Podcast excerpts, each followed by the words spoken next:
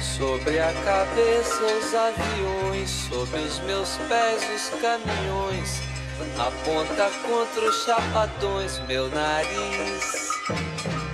Eu organizo o movimento, eu oriento o carnaval, eu inauguro o monumento no Planalto Central do país.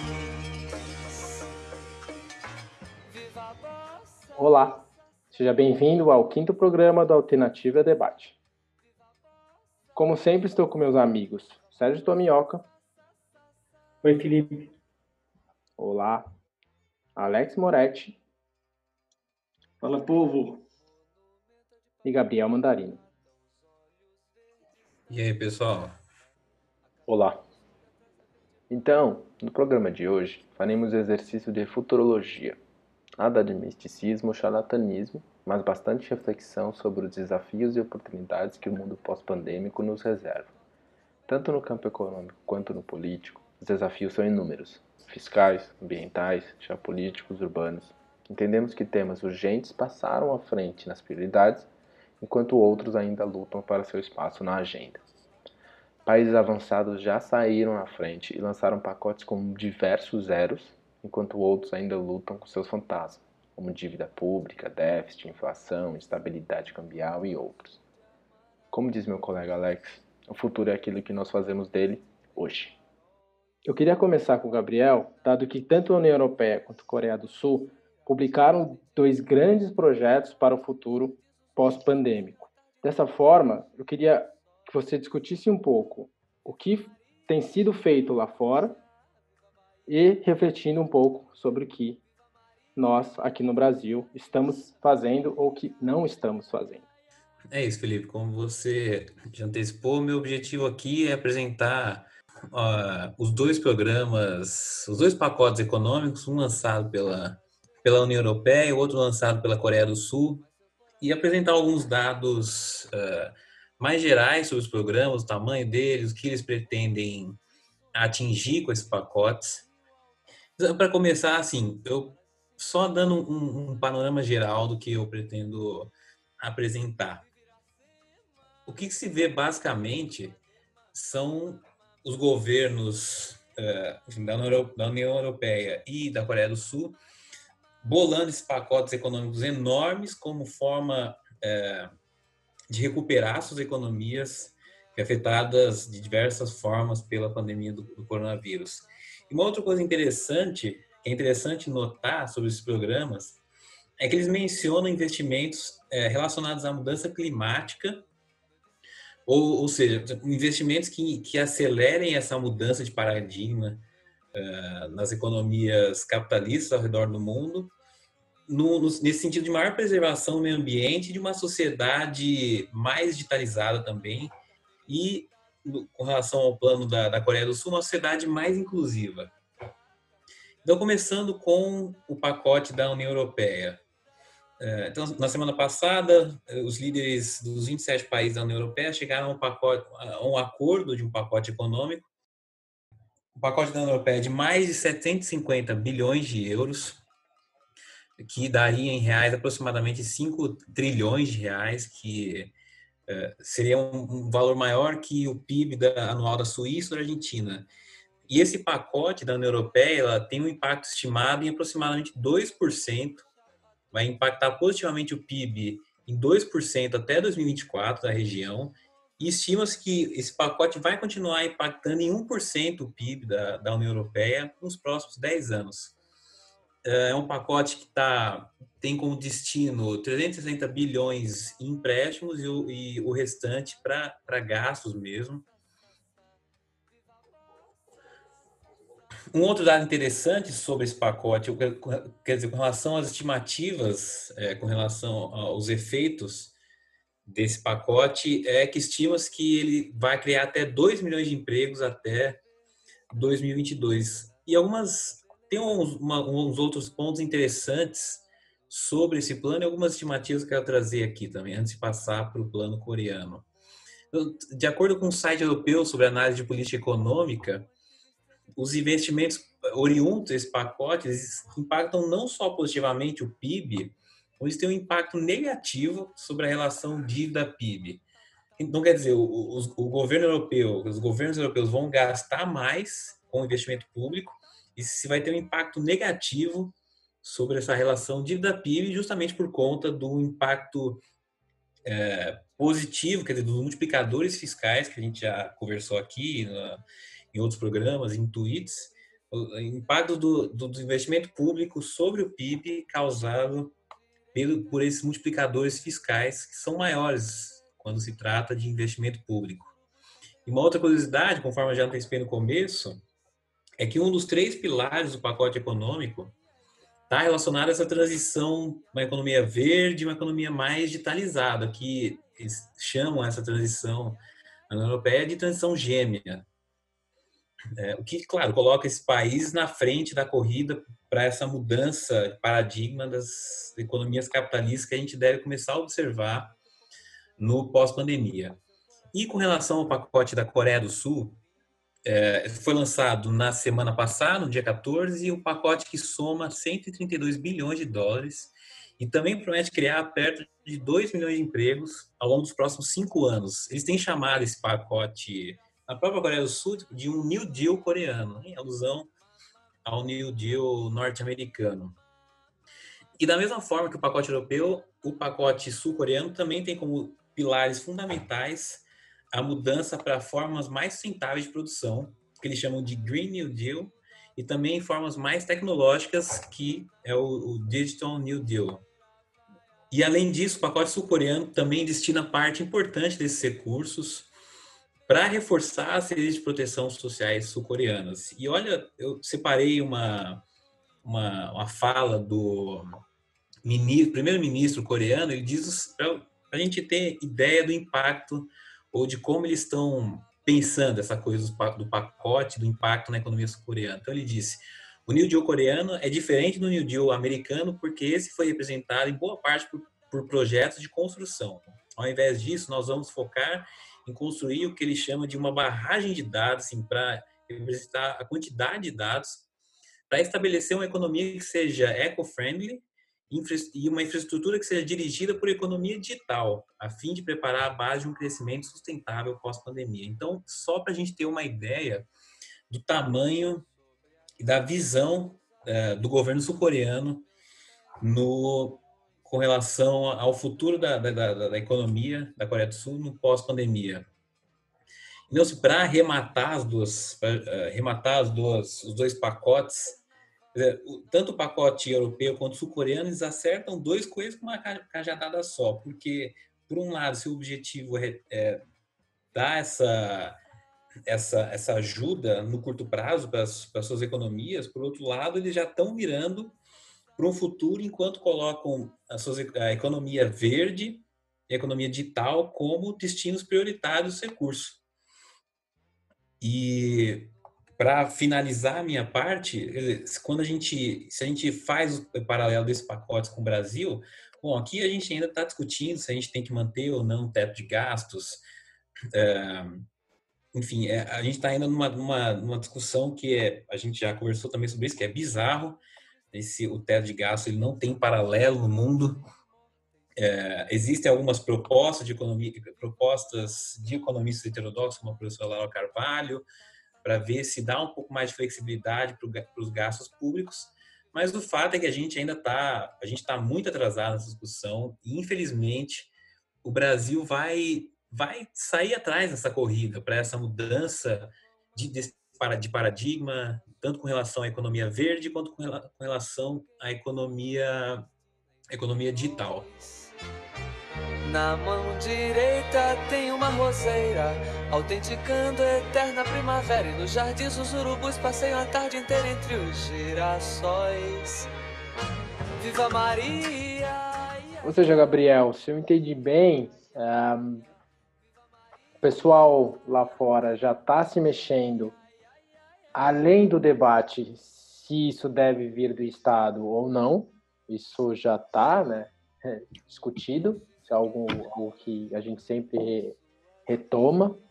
Uh, eu, queria, eu queria destacar que o New Deal o original ele é uma resposta norte-americana liderado ali pelo pelo Franklin Roosevelt, né, na década de 30, após a crise de 29, no entre guerras, e acaba sendo um pacote expansionista bastante bem sucedido, né? Uh, isso me faz pensar no paralelo que a pandemia tem da Grande Guerra e da própria crise de 29 para o século, para esse século, quando olhamos para o século passado, né? Ou seja, ela é um marco que vai realmente uh, definir as políticas e as diretrizes uh, do ciclo expansionista, progressista, desenvolvimentista desse século. E me parece que novamente a gente está perdendo essa oportunidade. Uh, então, para isso, eu queria ouvir um pouco o Alex, que eu sei que ele vai entrar mais no Brasil e nessa oportunidade que nós estamos perdendo.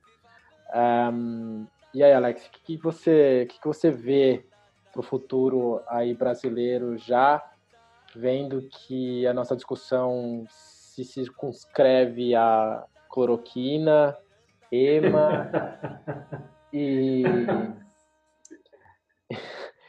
e enfim, e, e, CBS, né, um pacote lá do tributário do Guedes que no fim, né, só junta piscofins e nada mais.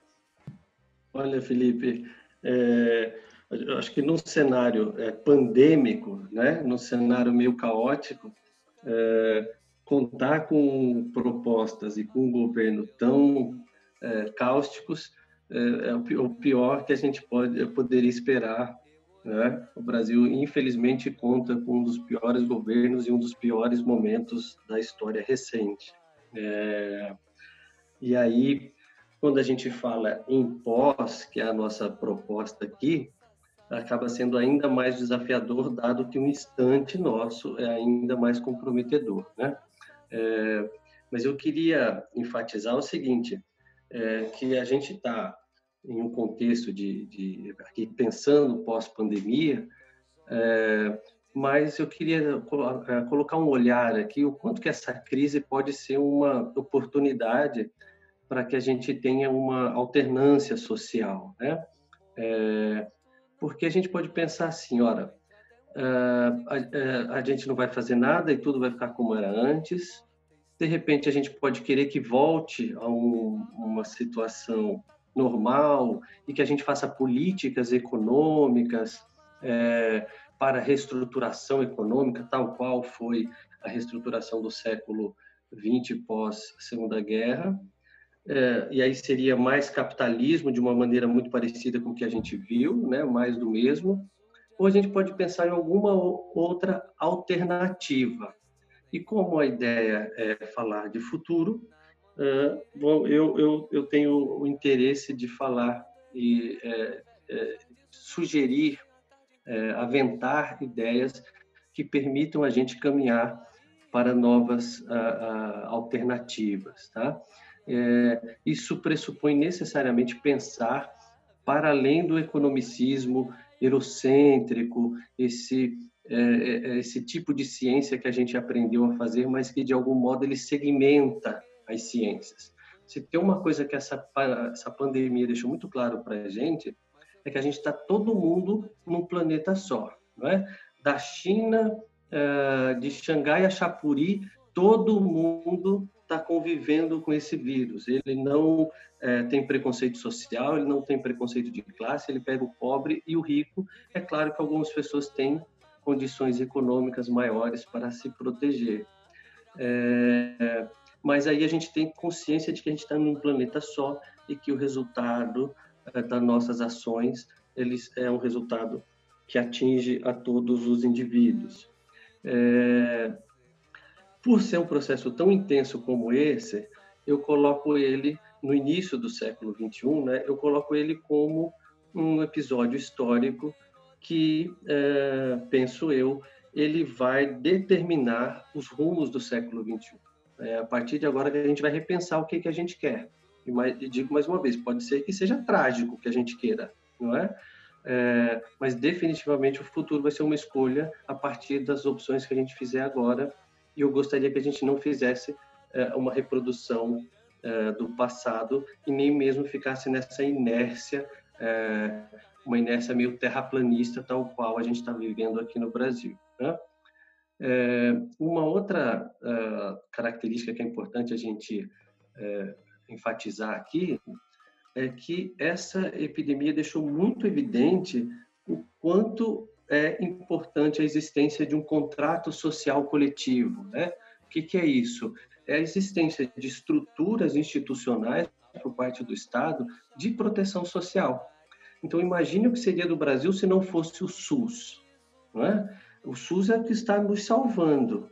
É, nos Estados Unidos, quem está conseguindo acessar a, a, a, saúde e sobrevive, sobrevive com uma conta bancária absolutamente deficitária, com uma dívida imensa. Né? E aqui a gente conseguiu colocar as pessoas no SUS, ainda que certamente as pessoas mais pobres, periféricas, tiveram acesso mais restrito, mas se não existisse o SUS, seria muito pior. Então a gente tem que enfatizar o SUS e a gente precisa, no pós-pandemia, é, utilizar desse, de, dessa situação para reforçar e avançar mais nessas políticas. O mesmo vai com relação à, à educação, à ciência, à tecnologia. Né? A gente viu o como que é ruim fazer as pessoas mal, mal formadas acreditarem é, na, na, importância de uma quarentena, o quanto que é, as pessoas acreditam em mitos, em ideias fantasiadas, eh, enfim, ideias é, mirabolantes, por conta do processo de formação individual. Então, mais uma vez, se enfatiza a importância de se ter educação de qualidade. Ciência, tecnologia, porque é isso que vai permitir a cura, né? E quando a gente olha para isso e olha para o governo que a gente tem, a gente tem um governo que nega a ciência, que nega a educação e que, é, inclusive, com os dados que a gente tem recente, nem o, nem o dinheiro designado para o SUS eles não estavam gastando. Né? Veja, é, a, a, pandemia também reforça a importância que a gente tem que ter de, de ter um, uma estrutura econômica, um complexo econômico da saúde bem desenvolvido o Brasil, de uma hora para outra, ele não tinha máscaras, ele não tinha é, luvas, não é? Então, você tem que, desde ter uma capacidade, uma independência de produção desses produtos, até é, o, o, desenvolvimento de uma pesquisa científica laboratorial feita nas universidades que permita uma autonomia do país para para situações futuras como essa. Então, isso é algo que a gente tem que avançar também no futuro. Uh, uma outra coisa aqui que eu acho que é importante a gente realçar também, depois vale a discussão, é o quanto que essa eh, pandemia ela reafirmou a importância dos laços coletivos, não é? É a gente que vive uma sociedade de consumo, uma sociedade que costumou é, associar felicidade à, à aquisição de mercadorias, de uma hora para outra se viu impedida de ir para o shopping e sozinha dentro de casa né, se viu impedida de ir para o shopping com um carrão na garagem, mas que não pode mostrar para ninguém. Ou seja, a gente estava cheio de mercadoria, mas vazios de sentido, vazios de experiência, vazios de experimentações coletivas. E aí é, colocamos aí a gente é, a, a, a, pergunta, olha, o que dá bem-estar ao ser humano, né? E aí volta então a ideia de valorizar a prática cultural, a ideia de, de, de dar é, ênfase ao enlace social coletivo que eu espero que a gente realmente aprenda é, e nesse sentido vale as políticas públicas que promovam é, a, valorização cultural, a valorização de práticas coletivas e isso tudo alinhado ao equilíbrio ambiental, isso tudo alinhado à, à defesa da natureza, porque afinal é isso que a gente precisa, né? É, enfim, o, o futuro é uma escolha que a gente faz agora e esse é o momento da gente usar dessa crise como uh, aprendizado para construir uma alternância social. A gente precisa dar uma alternativa para a sociedade. Aliás, eu acho que é mais do que isso. A gente precisa construir uma sociedade alternativa. É isso. Ô, meu caro, muito bom. É, ouvindo você falar, e, e enfim, uh, não podia concordar mais, Mas me chamou a atenção quando, inclusive, você comentou que a pandemia ela aproximou o mundo, né? O que é o que é meio paradoxal, né? Porque no nível de tecnologia e digitalização, já que a gente está falando disso de uma certa forma, o mundo nunca esteve tão próximo. Mas acho que a pandemia mostrou a humanidade mais próxima, né? Não só o mundo. Ou seja, como um vírus, ele colocou metade do mundo em quarentena, outra metade só não fez quarentena porque não podia, porque não tinha casa, porque tinha que sair para comer, para buscar o seu sustento. Um, isso fez com que uh, a coletividade, pelo menos nos lugares onde essas estruturas estão postas e as ideias uh, estão colocadas em prática uh, por um bem comum, elas elas estão avançando né, que é um pouco o Gabriel comentou. Agora, um, também pensei em como essa pandemia nos mostrou que quando um governo é ruim, ele pode ser muito pior. Né? E foi o que você realmente comentou, que a gente caiu no momento, sim, era momento de fraqueza político brasileira e a gente ainda se deparou com o pior momento, talvez, da história. Um, e, e como, como, como faz diferença ter cabeças pensantes que tenham o um mínimo de bom senso. Eu, eu gosto de comentar a questão de que há uma, há uma há uma vantagem de você estar atrasado, que é olhar sempre o que está acontecendo para quem está na frente e separar o que deu certo e o que deu errado. E a pandemia nos mostrou isso de uma maneira muito clara e, ao mesmo tempo, nos mostrou quão a gente perde oportunidades. O Brasil e a América do Sul, de uma certa forma, foi o último, a, o último continente, enfim, o último pedaço da Terra a ser uh, atingido pela pandemia. A gente via, né, isso. Começou lá em dezembro, janeiro na China, fevereiro, começo de março, a coisa começou a estourar na, na, na Europa, principalmente nos países como Itália, Inglaterra, e a gente aqui, enfim, né, esperando. Não, não tomamos nenhuma decisão, podíamos ter fechado fronteira, podíamos ter feito uma quarentena de verdade. Não, a gente não fez. E a gente está pagando preço.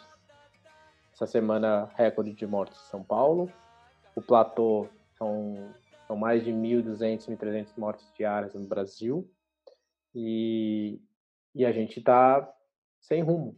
Né? Uh, ah, Para isso, eu vou realmente pedir a ajuda do Tomioka para tentar explicar um pouco o que se passa né, nessa, nessa nossa, nesse nosso país, do ponto de vista político, e, e que você nos dê alguma luz por favor, e que ela não seja uma luz de um trem vindo em nossa direção, basicamente. Rapaz, só isso. Só. É, deixa eu, deixa eu é, retomar aqui, então, a discussão que a gente estava fazendo e falar uma, é, uma coisa. Primeiro que eu concordo tanto com o que o Gabriel disse, foi, foi bom ele ter falado é, colocados esses pingos nos is do, do, do estado da, da, arte, da discussão é, no mundo, né, que já passou pela pandemia, porque ele nos coloca, e, e foi bom ele ter citado a Laura Carvalho, porque ela também vai no mesmo sentido, né, no livro novo dela, o Curto Circuito, ela justamente vai falar sobre ah, o que a, que a pandemia mostra a respeito do capitalismo e da, da, das, de como as relações sociais se estabelecem em relação a esse capitalismo, mostrando o que também o Alex levantou,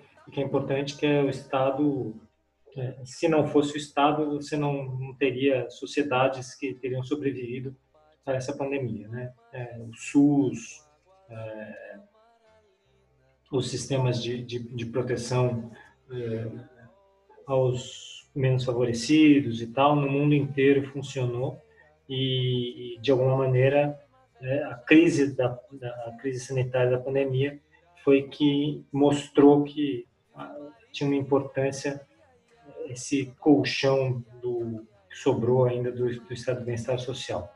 É, muito bem. Agora, o que acontece no Brasil é uma loucura, né? Completa, assim. É, e é o que me permite falar que, que é, o que eu vou falar aqui é, é uma utopia, né? Porque não tem lugar aqui no país. Mas se você olha para o lado, a, é, a, minha utopia é parecida com o que a Coreia está fazendo, né?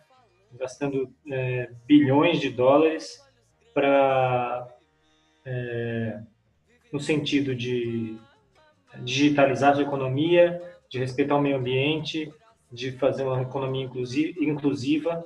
E veja, a Coreia tem um, um, uma taxa de desemprego, eu estava olhando isso nos dados do Gabriel, tem uma taxa de desemprego que é de 4,2%, 4,5% da população.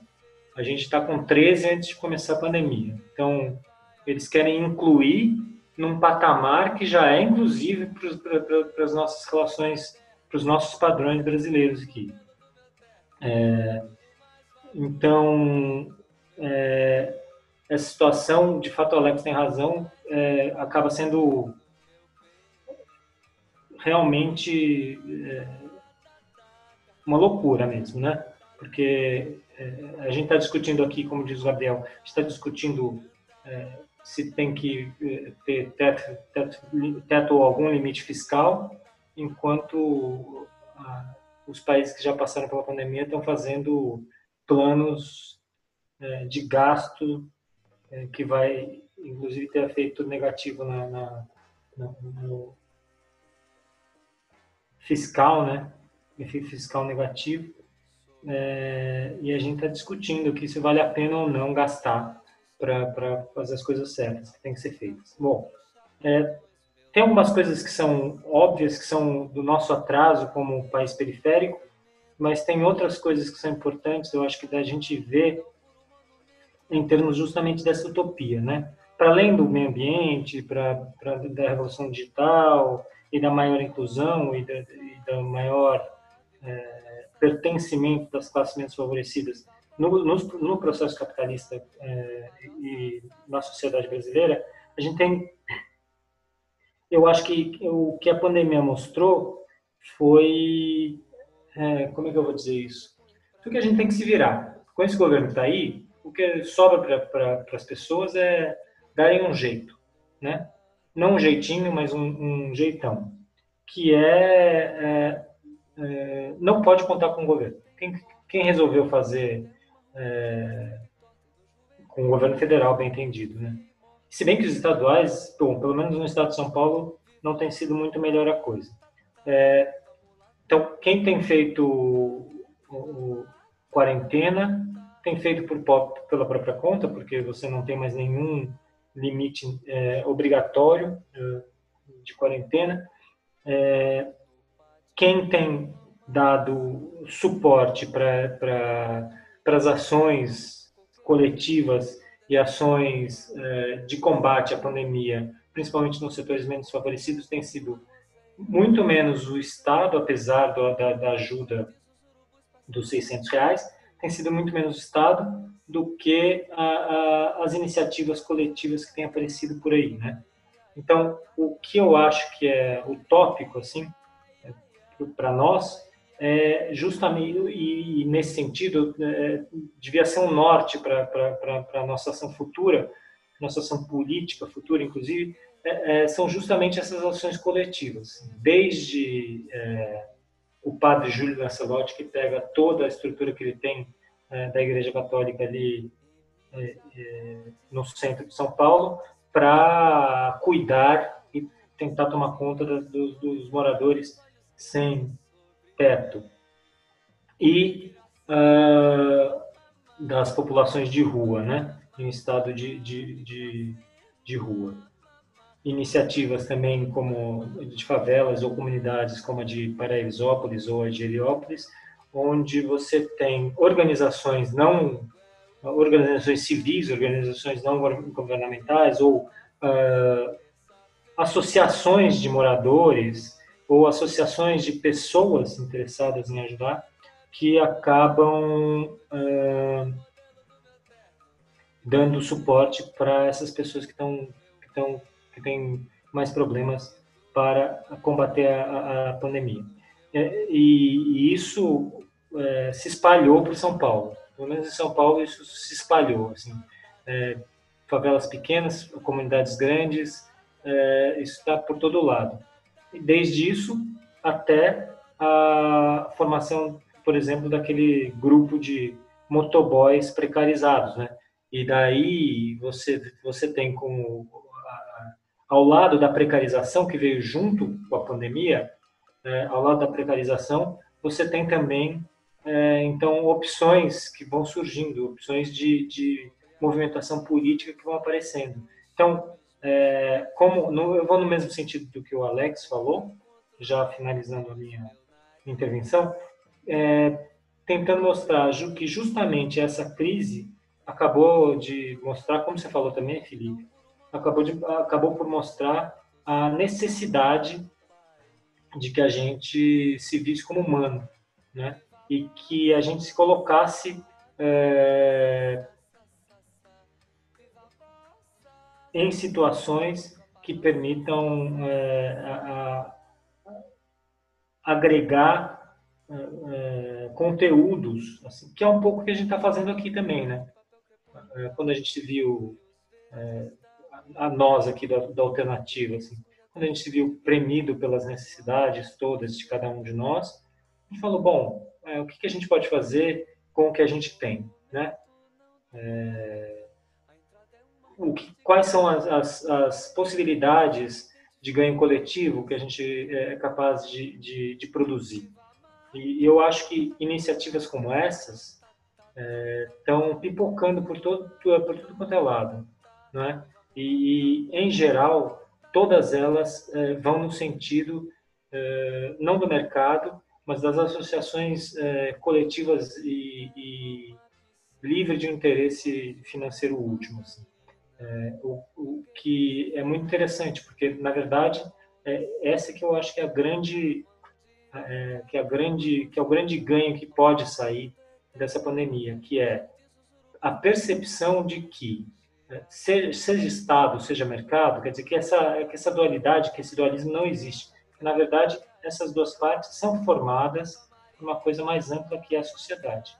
Então, é, que ideias que vão se tornar ideias de mercado alguma hora, eventualmente, é, sejam formadas organicamente no, no conjunto da, das ações sociais que vão se criando a partir da, da da, das interações é, solidárias que vão acontecendo, principalmente por causa da pandemia. E eu acho que faz sentido isso acontecer, porque justamente a pandemia, a, a doença, coloca a gente numa situação que, se não for solidário, é, é, a morte, né?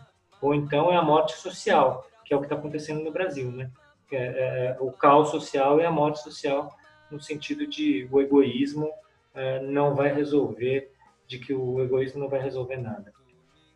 É, era mais ou menos essa, esse o sentido do, do que eu queria dizer. Então a gente pode dizer que há um aumento no grau anômico da sociedade brasileira.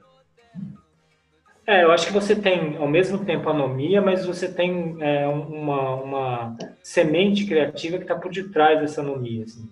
A, a, o, o, problema da anomia, assim, é o problema do, do, da anomia é que é, o governo trabalha com a anomia, é, ele trabalha com o caos, com a produção do caos, tá certo? É, mesmo sem saber se ele vai ser capaz de, de, de lidar com isso no futuro. É, sendo uma aposta tremendamente arriscada, assim. Mas é evidentemente que, que no, no fim das contas, a, a, aposta é por um final não feliz, né? Por um final de uma ditadura ou coisa assim é, que é o que dá para se ver, assim, se enxergar de longe. Mas eu acho que por detrás disso tudo, do caos é, é social promovido por esse governo, é, você tem é, iniciativas que são iniciativas bem interessantes, assim, e que podem dar frutos no futuro. Vão demorar um pouco, evidentemente, mas eu acho que esse é o lado mais mais fértil, assim, da, da, da sociedade brasileira hoje. Sim, é se. Sim, eu, perce... eu, eu, eu te ouvindo, eu, eu comecei a perceber, comecei a entender como um aumento também no senso de comunidade, né? A pandemia uhum. trouxe um aumento disso. Interessante que você comentou da, das comunidades aqui em São Paulo. É, teve uma reportagem que eu vi, se eu não me engano, no podcast O Assunto, é, cujo eu sou, sou um fã, e ele é diário, e a Renata Lopretti, ela, enfim, apresenta ele brilhantemente, apesar de ser da Globo, vamos dizer assim, é, mas que ficou provado que em determinadas comunidades de cidade de São Paulo, por conta da, da organização da sociedade civil, né, ali da, da associação de bairros, exatamente o que você comentou, que eles se saíram melhores que outras, outros bairros mais ricos da cidade, né? com mais estrutura, inclusive de saneamento, que, enfim, ali é, é a diferença realmente entre você poder se proteger e fazer a, a, tanto o isolamento quanto a higienização, higienização ali dos, dos moradores, né? É, ou não, né? Enfim, então isso é, é, acaba sendo definidor mais por conta da, dessa organização é, a coisa realmente fez diferença, né? Então, eu, eu, concordo com você que há esse movimento, é, ao mesmo tempo, apesar do governo, né, apesar de um movimento que também vem contrário, e por isso que eu acho que a gente dicotomiza atualmente todos os debates e todos os acontecimentos, o que, o que, que tem sido cansativo, para dizer o mínimo, eu acho que de 2013 para cá, eu sempre comento esse esse marco temporal, a gente acabou, parece que dividiu a discussão em dois, né? E, e realmente tudo que acontece acaba sendo sempre colocado de um lado ou de outro e você se posiciona simplesmente primeiro você vê quem está do outro lado para depois você você pensar no que está sendo discutido mas aí você já está é. posicionado exatamente por quem está do outro lado é, sobre isso, só queria falar uma coisa, que é, é essa, essa, esse, essa, esse, esse Fla-Flu, né, que chamaram, que a gente chamou, esse Fla-Flu que vem desde 13, é, é, foi criado por um dos lados, assim, é, é, é um lado, o, o, lado belicoso é o lado fascista da parada, porque é quem ganha com isso. Assim, a esquerda nunca não, teve, não ganhou nada com essa polarização. Nada mesmo. Assim, não teve nenhum ganho político, nem social, nem é, econômico, nem nenhum, de nenhum tipo por essa polarização. É, apostar na polarização é uma, é uma tremenda roubada.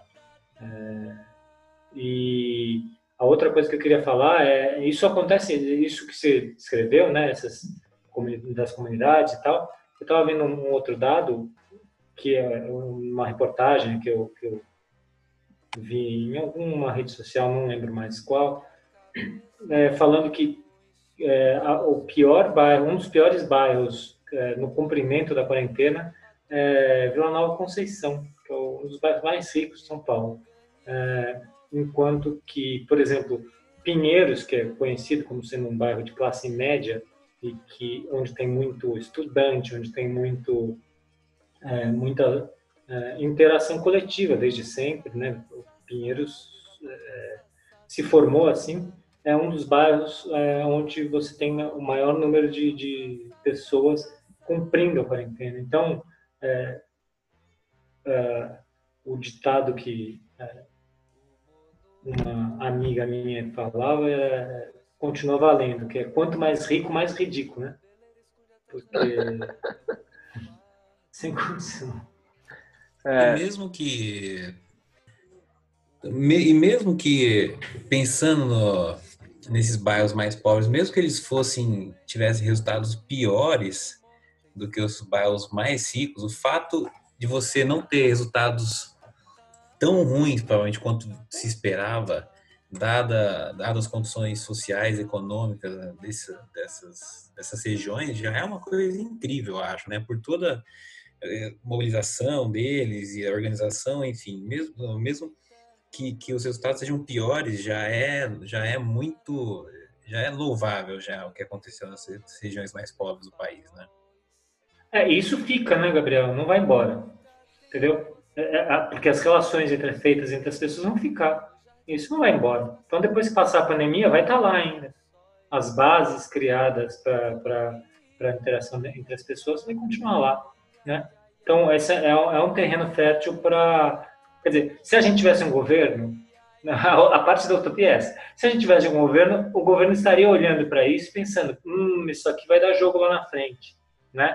Então, se eu fizer um, sei lá, um banco popular para financiar as pessoas da favela tal, para que elas tenham crédito para conseguir fazer, sei lá, o quê, é, uma rádio comunitária, qualquer coisa assim, é, que estreite os laços comunitários e de solidariedade é, social, é, é, evidentemente que isso ia sair, né? Vai demorar mais porque a gente tá, tem esse governo.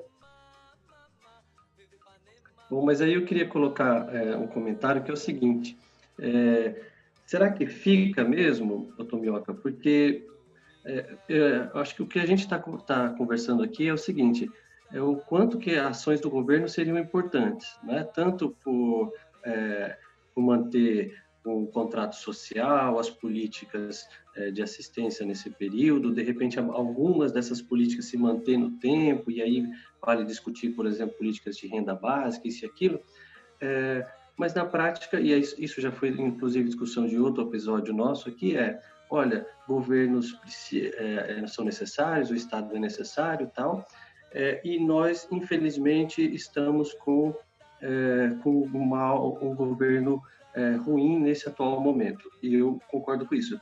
Mas será que não, não é justamente é, essa a, a, proposta do governo, quando a gente fala que ele não está fazendo, ele está fazendo sim, e ele está fazendo com esse objetivo, quer dizer, a ausência é a proposta, né?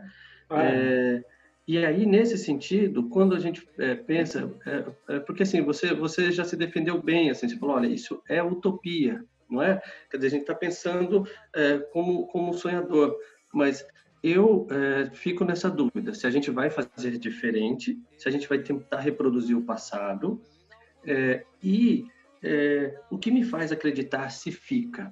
E aí, por, por que, que eu estou é, fazendo essa pergunta especificamente? Porque o coletivismo popular quando vocês falam, olha, o padre que estava auxiliando os, os, bairros de, de, é, mais extremos da periferia ajudaram é, bastante, isso sempre existiu. Quem mora na periferia sabe que sempre teve aquele prato enrolado no papel de pano que passava por cima do muro quando faltava o meio pacote de arroz, o meio pacote de feijão que alguém entregava para o vizinho quando sabia que ele estava numa condição difícil para não falar dos mutirões populares, para não falar de, é, de toda essa convivência. Isso sempre existiu. Agora, também sempre existiu um governo que não era preocupado com essa parte da sociedade, como sempre existiu essa classe média aí é, do bairro que você citou, que ela pode ter acesso à mercadoria, mas não tem acesso à informação e, além de tudo, é violenta não é? Ao ponto de se negar a usar uma máscara em via pública, como um tal desembargador fez recentemente, é, ou para desrespeitar é, um acordo coletivo para o bem de todo mundo. Então, será que uma sociedade como essa dá para a gente pressupor que mesmo uma crise é, é, é tal qual a pandemia apresenta é o suficiente para dar esse impulso de transformação? Eu não acredito que seja, mas eu espero que sim. Como eu não, como eu não, é, não imagino que nada exista no mundo real sem que a gente é, é, provoque o imaginário, a minha, a minha proposta aqui é que a gente queira fazer diferente, mas não dá para pensar que a crise por si só vai mudar essa, é, essa composição toda. Elite violenta, Estado que não se preocupa com a base da sociedade, o único, o único espaço de resistência que a gente tem é o clamor popular da, é, coletivo, que sempre existiu. Por isso que, para mim, a pergunta ainda é, ou a gente quer é, coletividade, comunidade, ou a gente tem o caos? A gente precisa responder essa pergunta. É caos ou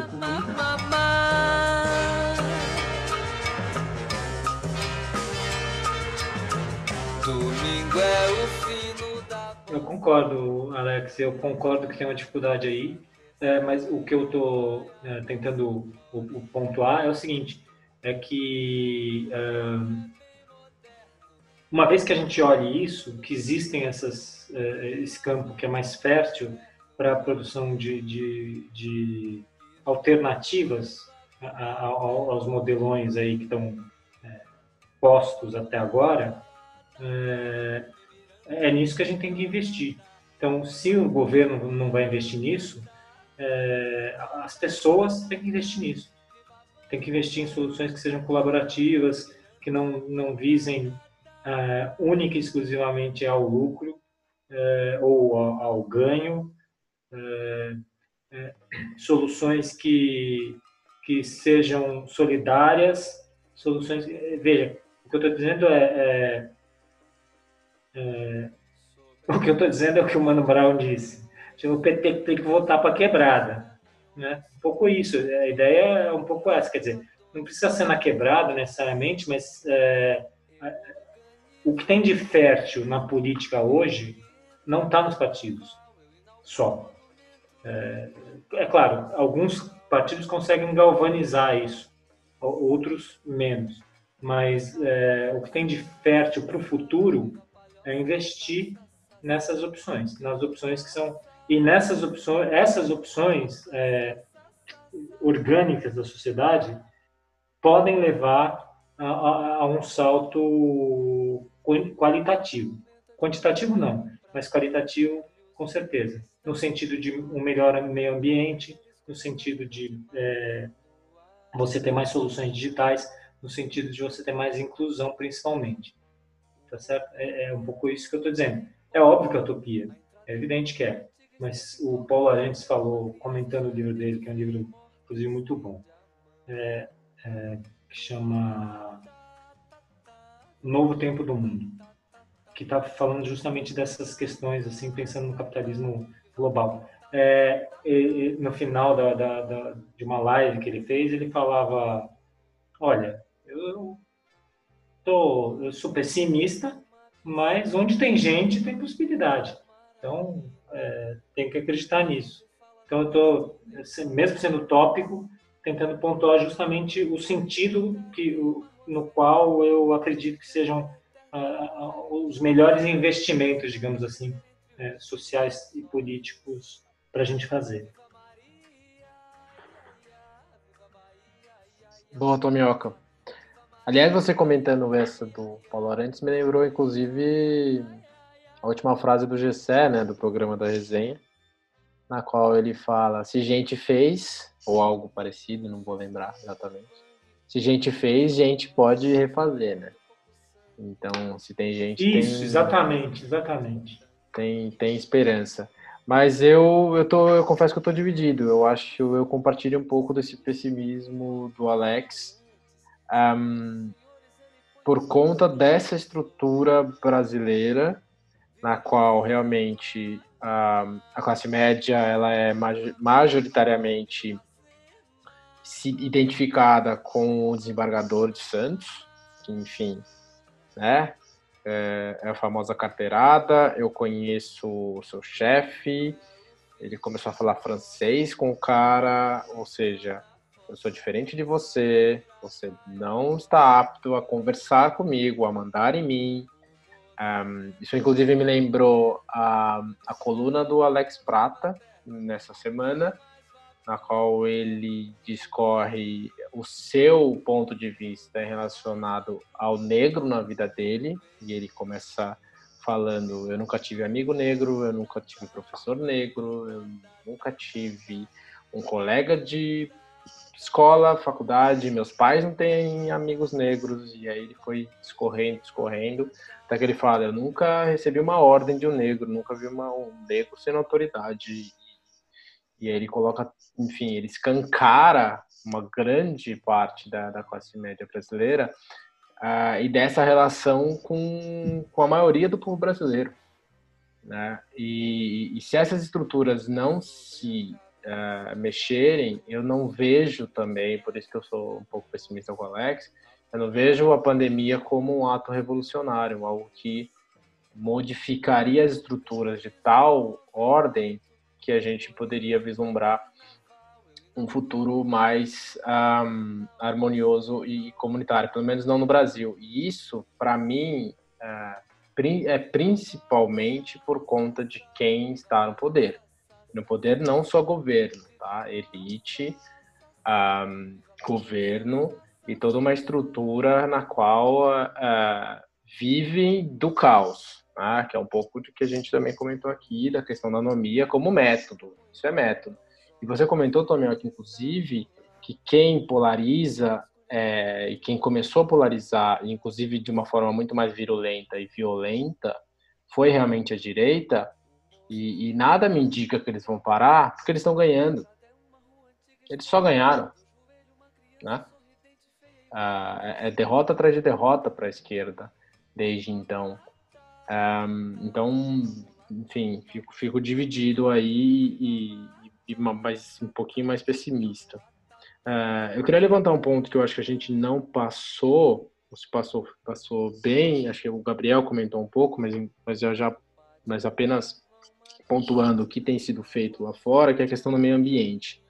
Uh, a gente precisa entender que se o meio ambiente um, era, uma, era uma questão importante, agora ele é uma questão de primeira ordem urgente que vai definir a forma como a gente vai viver nos próximos próximos anos.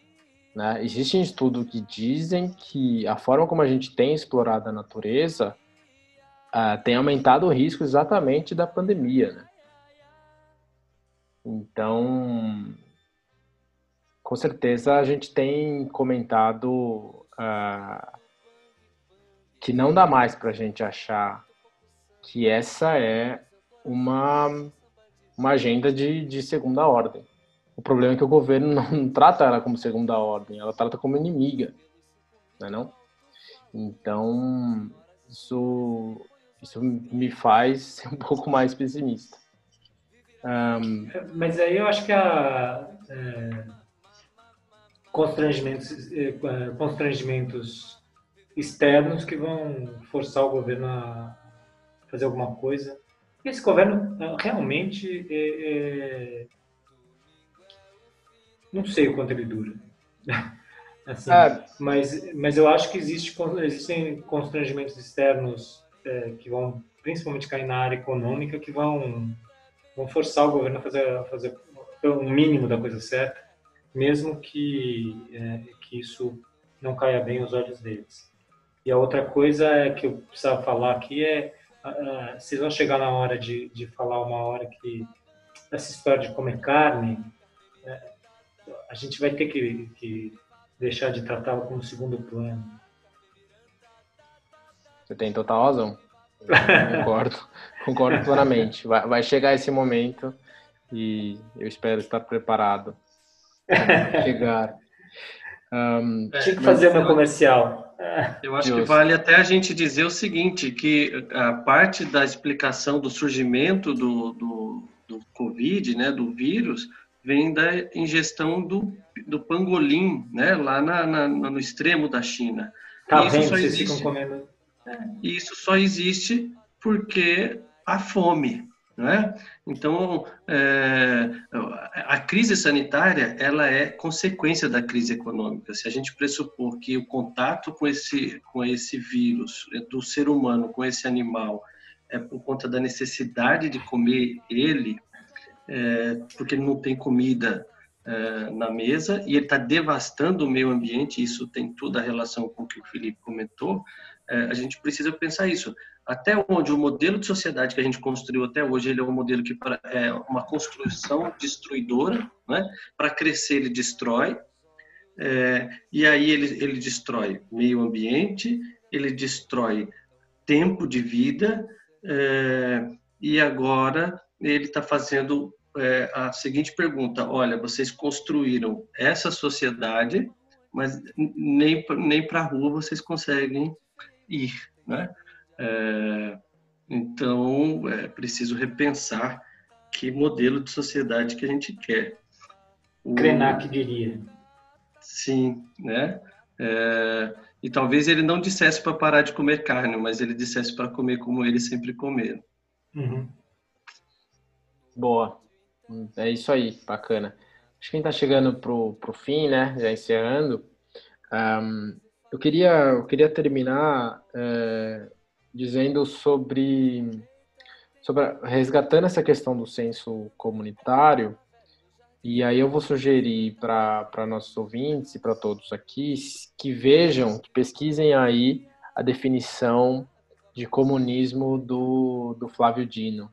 É o presidenciável, talvez o maior nome da, da esquerda atualmente na corrida presidencial para 2022.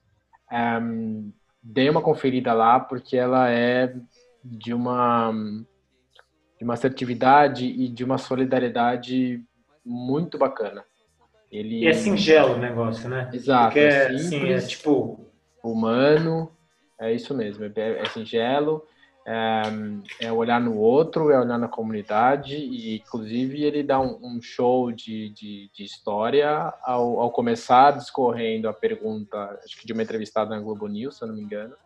É, essa ideia que vocês têm de comunismo, ela não existe mais, é uma ideia ultrapassada, que infelizmente resgataram aí apenas para com uma narrativa política e pegou para uma, uma grande parte do país e hoje virou um xingamento, algo que na, na verdade é da essência do humano, da humanidade, que é viver em comunidade, né? Uhum. Uh, e viver em comunidade também com a natureza, isso é muito importante também trazer, e aí tem a, tem a ver um pouco com o que a gente estava comentando. Né? Mas eu acho que é isso aí, pessoal. Últimas palavras, angústias. Angústias todas. Estão né? aqui, todas presentes. Gabriel? Eu, eu termino o programa por um lado, esperançoso por, por essa questão da, assim, da gente ter discutido, que a gente discutiu sobre a questão da comunidade, como as pessoas, uma parte da, da população, por necessidade mesmo, mas é, como, essa, essa, essa parte da população conseguiu se organizar e, pra, enfim, minimizar os impactos negativos da, da, da pandemia. Mas, por outro lado, eu termino é, desesperançoso porque é, a gente chegou num ponto que a gente comemora quando o governo para de atrapalhar a coisa da preservação ambiental. Então, para isso, já é um ponto positivo para a gente. E quando a gente olha para o resto do mundo e, e é, o ponto positivo, na verdade, é você começar a colocar dinheiro no negócio. Mas, enfim, a, a gente já está num, num nível de mediocridade já tão alto que para a gente já é lucro quando o governo para de atrapalhar. Boa. Alex? Bom, é, eu, eu, eu, também carrego um pouco essa sensação dual, né, de que a gente colocou aqui, é, mas eu acho que se em algum momento é, a gente apresentou alguma é, postura um pouco mais pessimista, isso é, é para que a gente também não perca a, a, radicalidade da crítica, né, da compreensão ali de é, cética do processo, mas já que a gente falou um pouquinho de, de utopia, eu gostaria de lembrar aqui um poeta pernambucano, Carlos Pena Filho, é, quando ele falando sobre a nossa realidade é, brasileira, ele vai dizer: não nasce a pátria agora, o sonho mente, mas em meio à mentira eu sonho e luto, porque sei que sou o espaço entre a semente e o fruto. Tamioca? Eu não vou nem falar mais nada. Para mim tá, tá dito. É isso aí. É isso aí. Então assim encerramos o programa de hoje. Eu agradeço imensamente aos meus colegas. O debate foi realmente muito interessante. Queria lembrar aos ouvintes que também estamos no Instagram e no Twitter. Que toda quinta-feira temos um novo episódio. E até a próxima. Tchau.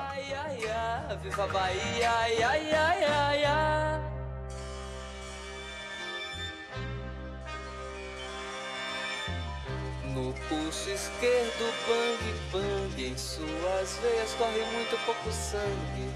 Mas seu coração balança um samba de